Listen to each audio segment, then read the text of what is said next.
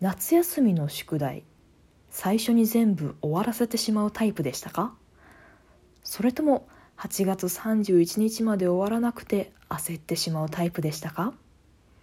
私は圧倒的に前者でした。夏休みが始まるや否や計算ドリルをやっつけ漢字ドリルをやっつけ読書感想文の本を読み始め作文を書き始めまあ自由研究でねなんか家族旅行で水族館行きますとか博物館行きます。じゃあそれを題材にしますっていう時はその自由研究だけ8月に持ち越すってことはあったんですけどまあそれ以外のものはだいたい7月中遅くても8月1週目くらいには全部終わらせてましたね。残ってるのがね嫌なんですよ。あ夏休みがあと何日で宿題がこれだけ残っているちゃんと終わらせることができるかしらで不安になっちゃうタイプだったのでもうできるものからもうどんどん片っ端からやっつけていって不安要素はできる限り早急に取り除くみたいなタイプでしたね。まあそういうふうに言うときちんと宿題終わらせて偉いねって言ってもらえるんですけど良し悪しがありましてねあの最初に終わらせてしまう7月に全部終わらせてしまうと8月中勉強しないんですよね。まあ、鉛筆すら、まあ、握らないって言ったら言い過ぎですけどその割り算しないとか繰り上げの計算しないとか漢字練習しないが1ヶ月間続くわけですよ。ってなったら忘れますよ多少 まあね小学生ぐらいのレベルだったら、まあ、1ヶ月空いたとて9月にちょっと復習したら思い出せますけど高校とかになるとさすがに忘れますよね。まあ、中学でも怪しかったな数学とか苦手だったのでしばらく間が空くと解き方忘れちゃうみたいなことがありました本当は先生が言ってたように毎日コツコツ9時から10時は勉強の時間毎日勉強する時間を設けてコツコツ計画的にっていうのが大事なんですけどね。もう計画的とは程遠いですよ。そういう意味ではね8月に一気に終わらすのも7月に一気に終わらすのも一緒なのかもしれないですね。猫だって吠えたい。この番組ではリアルではちょっと喋りづらいこと。だけど誰かに聞いてほしいこと。日々の雑多な所感をいかに言葉にできるか鋭意挑戦中です。少しの間お付き合いいただけますと幸いです。そう計画性ないんですよね。要するに。だって本当に計画性があったら不安にならないんですよ。毎日コツコツこれだけの量をこなしていけばいついつまでには終わるでしょう。っていうのが計画性であって、うん、ちゃんと終わるかどうか分かんないからとにかく手当たり次第にやるっていうのは無計画も甚だしいですよね。まあ、案の定というか何というかなんですけど一行日記ってあったんですよ皆さんの学校でもありましたかねこう日付とあと天気書く欄があってでその下にこう一行私の時は縦書きでしたけど縦書きで今日あったことを1行で表そうっていうのでな7月23日晴れ、えー、図書館に行って本借りて読みましたとか 8月12日、えー、曇りおばあちゃん家行って花火しましたとかそういうねどん毎日毎日ちゃんとつけるっていうのがあったんですけどあれはさ7月中に全部終わらせることができないじゃないですか。まあ逆に8月31日に全部終わらすこともできないんですけど本当あれは毎日やらなきゃダメなものなんですけど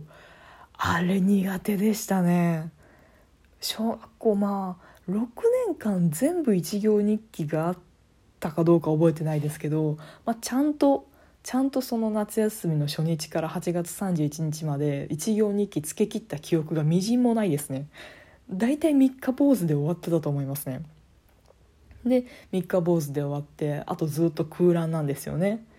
で、まあ、一行日記の方は適当にごまかせるじゃないですか。あーなんかこの日図書館行ったかもとか。あーなんかこの日ラジオ体操の終わりの日だからそのこと書こうとか。まあ何何かしらできると思うんですけど。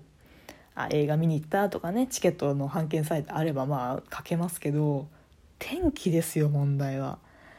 まあ、今だったらねインターネットで調べりゃ気象庁かどっかのデータベース探ってペペって書けるかもしれないですけど言うて20年25年前とかってなかったですよねそういうのね。ネットで検索しても出てこない、まあ、そもそもネットがないとかね。で仕方ないからこう古新聞あさって古新聞の天気予報からね 書いたりしてましたね。あれ別に天気予報だから実際の天気そうじゃないかもしれないんですけどまあとりあえず書く みたいな。あれ先生どれぐらい見てたんですかね。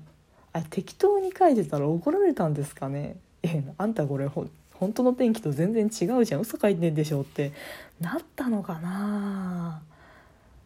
うんまあ分かんないですけどねその先生も暇じゃないだろうからそこまで見てないような気もしますけどね。まあ小学校の時はそんな感じでこうゆるゆるやってましたけど高校の時は進学校だったんでその、まあ、7月だ中に全部終わらせちゃうとその間が空いて忘れるって話しましたけどマジで忘れるんですよ高校ってね難しいから。で進学校だったんで夏休みだけにテストがあるんですよ。こうちゃんと宿題出した範囲のことが頭に入ってるかっていう。だから7月のもちろん高校時代も小学校の時と一緒で小中学校の時と一緒でこう最初に全部あの問題集とか終わらせちゃうんですけどどう考えても忘れるんですよね。だから結局夏休みの頭に終わらせるだけ終わらせといてでこう間ぐらいでは普通に受験勉強とか他の勉強してで夏休み明けのテストが近づいてきたらまたテスト勉強にもう一遍宿題のやつ解き直したりとかしてましたね真面目だったんで私。なその頃ね本当にこう優等生であることにもう命を懸けてたので、まあ、それぐらいしてましたけどまあ結果的にねこう一回勉強して忘れてもう一遍勉強すると記憶の定着につながるので、まあ、結果的にそれは学力の向上にはつながりましたけどでもやっぱり計画性はなないのかな？あるのかな？そこに関しては微妙ですよね。高校生に関してはもう一行日記もないわけですから。あでも私思い出した。あの高校生でまあ夏休みだったったか何だったか受験の3年生の夏とかだったのかな。こう塗りつぶしましょうって。勉強した時間分だけこうマス目を塗りつぶにしましょうみたいなのがあって。でまあ1時間勉強したら1マスみたいな感じでこう方眼用紙を渡されたんですよ。でまあこう塗りつぶしていくんですけど私その休みの日とかマジで1日10時間14時間ぐらい長かったらもう14時間半とか15時間とか勉強したんですよ。もう毎日ですよ。休みとかなく毎日ですよマジで。休憩もなくずっと6時に起きて1時間勉強して朝ごはん30分で食べて顔洗ってではうんででももう本当にね分刻みのスケジュールで勉強したら、まあ、詰め詰めにしたら1日14時間ぐらい勉強できるんですけどそしたらねこうマス目塗りつぶしていったらマス目が足りなくなったんですよ。真っ黒。方眼紙真っ黒だしはみ出てるんですよね。でまあはみ出すくらい勉強しろよ。もうこの方眼紙じゃお前ら足りないだろうとか言って先生その方眼用紙配ってたんですけどマジでマジで溢れ出るぐらい塗りつぶしてきたの私だけでしたね。提出する時ちょっと恥ずかしかったですもんね。え私勉強しすぎっていうか気持ち悪い。なんか私の髪だけ真っ黒じゃんってなって。なんかそのそれもね一応この1日のスケジュール決めましょうっていうのはずっとこう小学校の時から出る宿題ですけどそれも私だから計画性がないんでもうとにかく隙間時間は全部勉強みたいな。息抜きも何にもないから計画する脳みそがないんですよね。あなんかちょっとつ盲信型というかまあちょっとねノイローゼになってたんでそんなもんかなとは思いますけども。でねなんでこの話しようかって思ったんですけど天城府マラソンがまた始まるでしょ。今さっき見たというかあのこないだ終わったところなのにまた天城マラソンが始まるって今私はびっくりしたんですけど確かねその今回の天城マラソン期間が6月の9日から30日の間に16日以上でマックス天城府4,000円とかなんですよ。そしたら結構猶予があるんですよね。5日ぐらいお休みしても大丈夫なわけですよ。だけど今言ったように私計画性ないのでよしそしたら、えーと、日曜日はお休みしましょうと。で他の日は絶対にやるようにしたらマックス16日できるよねっていう計画をすりゃいいんですけどなんかちゃんとできる気がしなくて。自分に自信がないというか。もうとにかく頭からできる日は全部毎日するした方が落ち着くというかもうそれしかない。選択肢それしかないっていうのがあるのできっと私は明日から天城マラソンにまた追われる日々になるんだろうなと思います。